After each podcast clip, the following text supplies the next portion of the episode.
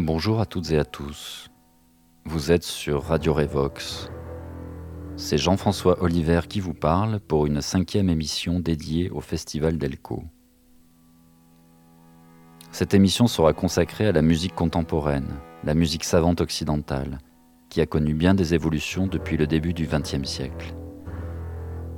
Une de ces grandes étapes est franchie grâce à Arnold Schoenberg qui, dans les années 1920, avec son dodécaphonisme, abolit la hiérarchie des notes, jusqu'alors intrinsèquement liée, et ce depuis des centaines d'années, à toute notion d'harmonie et de mélodie, ouvrant ainsi la voie à des pratiques atonales et dissonantes. Cette avancée ayant déjà bien remué les esprits musicaux, le passage de la Seconde Guerre mondiale, avec ses différentes chasses aux arts dégénérés, provoquera une véritable explosion des dogmes musicaux dans les années 50. Les compositeurs de cette génération adopteront comme credo de faire table rase du passé. Il n'existera désormais plus d'interdit dans la musique savante occidentale. Intéressons-nous aujourd'hui à quelques-uns des fruits issus de ce véritable Big Bang qui ont été, auraient dû ou seront peut-être donnés à entendre au Festival d'Elco. Commençons avec Giorgi Ligeti, compositeur déjà joué au festival par le quintet avant Néodyme en 2012. Il aurait dû être à l'honneur cette année grâce au Quatuor Bella. Ce concert organisé en partenariat avec le théâtre de Nîmes devait se tenir au Carré d'Art le 21 mars dernier. Espérons qu'un report sera possible. Parlons un peu de Giorgi Ligeti, disparu en 2006. Il était né en 1923 en Transylvanie, région particulièrement remuée par le nazisme puis le totalitarisme communiste. Ces régimes répressifs empêcheront Ligeti pendant toutes ces jeunes années d'exprimer totalement ses envies musicales. Les métamorphoses nocturnes, ce quatuor à cordes que nous aurions dû entendre le 21 mars dernier, a été composé au début des années 50, peu de temps avant que Ligeti s'échappe vers l'Occident et soit libéré de toute contrainte esthétique. C'est le réalisateur Stanley Kubrick qui offrira un coup de projecteur sur la musique de Ligeti en utilisant plusieurs de ses œuvres dans son 2001 Odyssée de l'espace. Écoutons une de ses pièces présentes dans ce film légendaire. Il s'agit de Lux Aeterna, un chœur à 16 voix, écrit en 1966.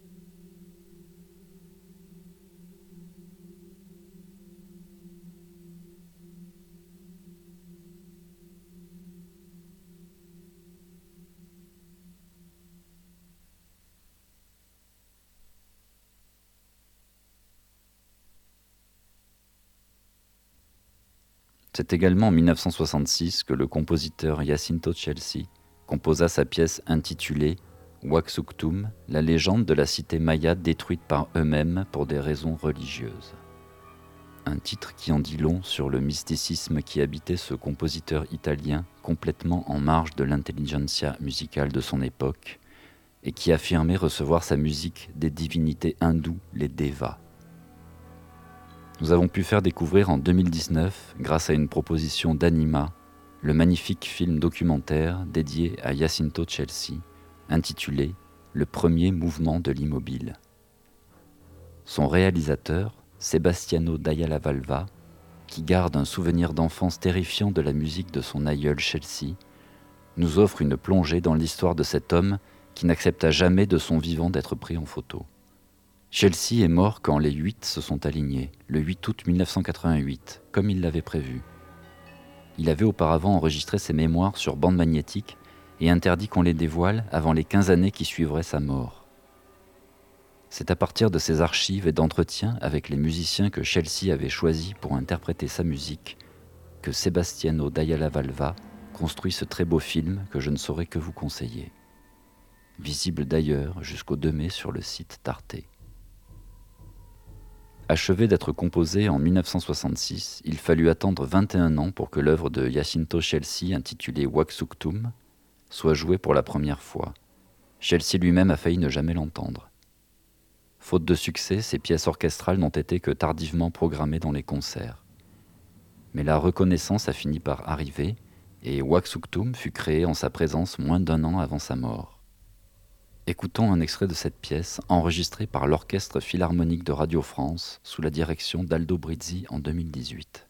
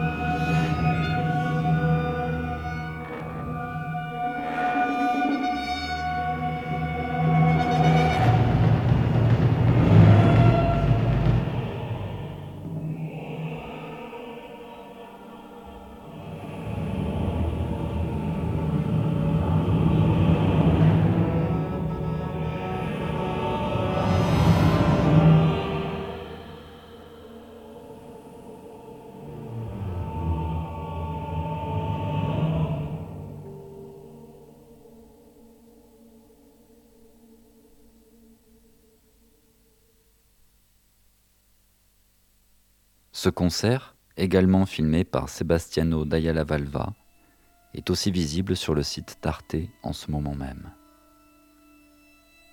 Parlons maintenant d'Erwin Schuloff, que le Quatuor Bella devait également interpréter le 21 mars.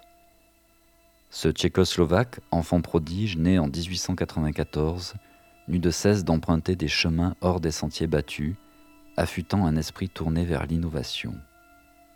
C'est ainsi par exemple qu'en 1925, il fut un des premiers à oser dédier un passage entier d'une de ses pièces aux seules percussions, avant le fameux Ionisation de Varese, ou qu'en 1920, il composa une pièce pour piano intitulée In Futurum, constituée uniquement de silence, anticipant de plus de 30 ans le 4 minutes 33 de John Cage. Juif, homosexuel, communiste et avant-gardiste, Chouloff fut bien évidemment une cible de choix pour les nazis, qui le traquèrent et le retrouvèrent avant qu'il ne parvienne à fuir en Union soviétique. Il mourut de la tuberculose dans un camp allemand en 1942. Écoutons un passage de son premier quatuor à cordes composé en 1924, interprété par le quatuor Bella.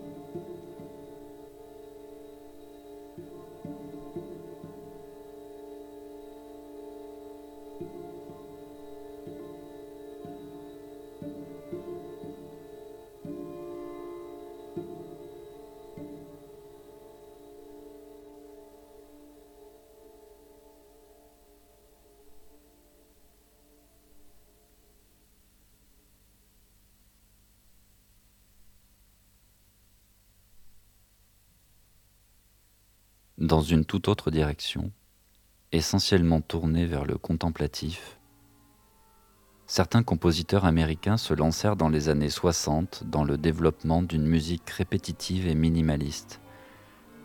C'est le cas de Steve Reich, qui caractérise une partie de son œuvre de musique de phase, évoquant sa technique de déphasage de mélodie. Ce compositeur pionnier de la musique répétitive a écrit une pièce pour guitare électrique et bande préenregistrée pour le célèbre guitariste Pat Metheny. Un proche du festival Delco, que nous avons évoqué dans une émission précédente, s'est intéressé de près à cette pièce. Il s'agit de Patrice Soletti.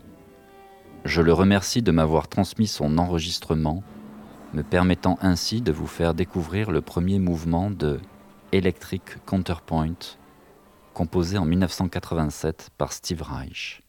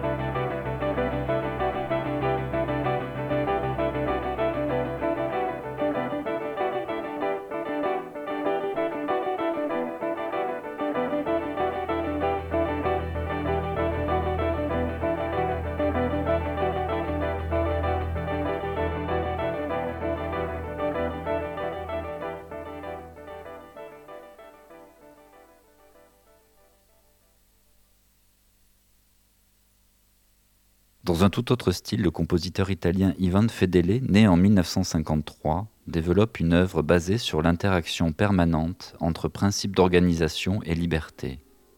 Il affirme une volonté de transmettre des formes facilement identifiables sans céder sur la richesse de l'écriture. La pianiste Pascal Berthelot avait interprété au Festival d'Elco le 14 mai 2012 une série de pièces pour piano de ce compositeur dans laquelle figuraient les études boréales. Ces études ont pour sujet la résonance en tant que phénomène acoustique et surtout en tant qu'affirmation de l'identité de chaque objet sonore. L'exploration de Fedele dans cette série de pièces concerne donc principalement le timbre, et l'épithète boréale renvoie précisément à une dominante de couleur dont la luminosité est nette, transparente, rasante. Écoutons la cinquième étude boréale d'Ivan Fedele, composée en 1990.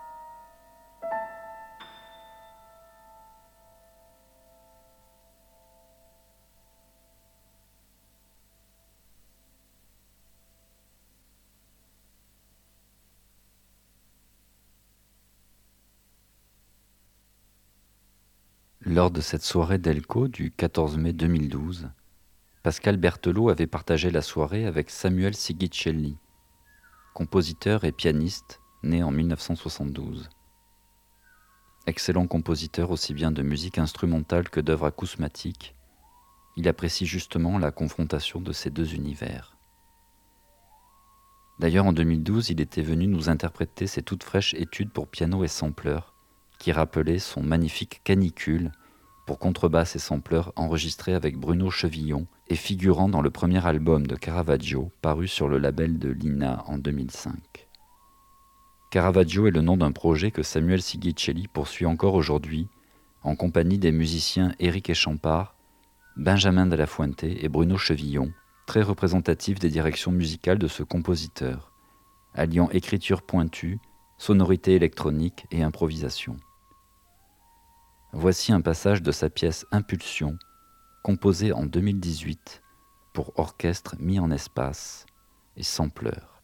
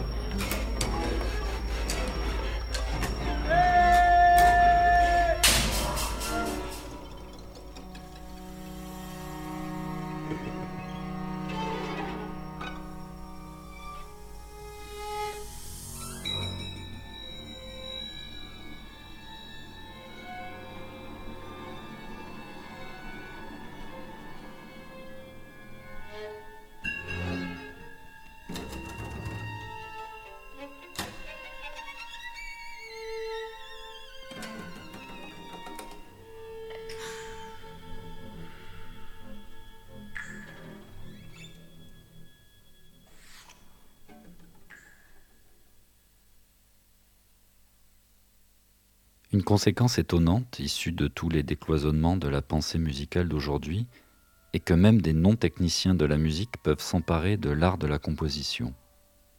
La preuve en est Christian Marclay, artiste suisse formé aux beaux-arts. L'intérêt qu'il porte à la musique le pousse à inventer un travail plastique autour de l'objet musique, et notamment à manipuler au milieu des années 70 des platines vinyles, devenant inconsciemment un des pionniers du turntablisme. Mais cela nous en parlerons sûrement dans une prochaine émission.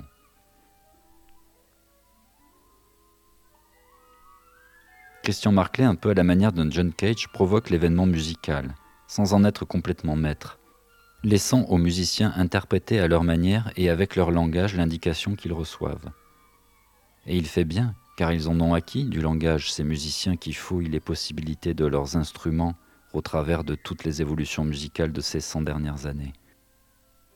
Christian Marclay crée des objets visuels qui deviennent moteurs d'un phénomène musical, comme une partition d'événements.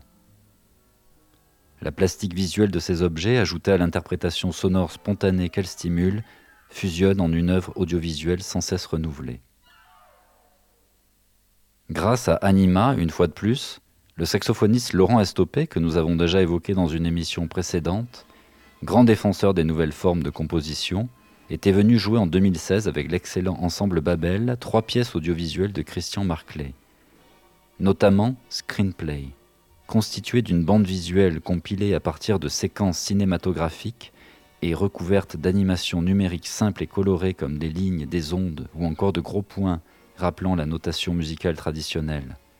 Ces repères visuels suggèrent émotion, énergie, rythme, hauteur, dynamique et tempo et servent de matière première à l'interprétation par les musiciens. Écoutons l'extrait d'un enregistrement de screenplay par l'ensemble Babel augmenté du grand guitariste Elliot Sharp.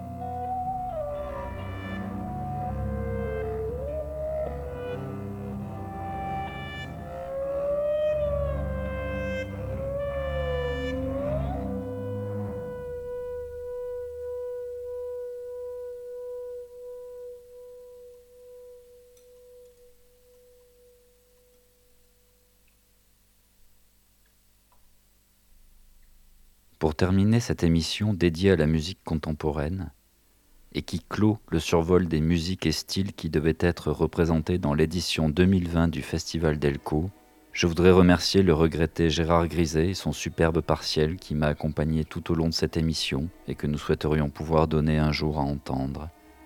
Tout comme le compositeur Yanis Xenakis, disparu également, qui développa notamment dans les années 50 des systèmes de composition basés sur des méthodes statistiques, parvenant à créer des sensations sonores inouïes. Je vous propose de nous quitter avec une pièce intitulée Metastaséis, composée en 1953 par Yanis Xenakis. Bonne écoute et à bientôt sur Radio Revox.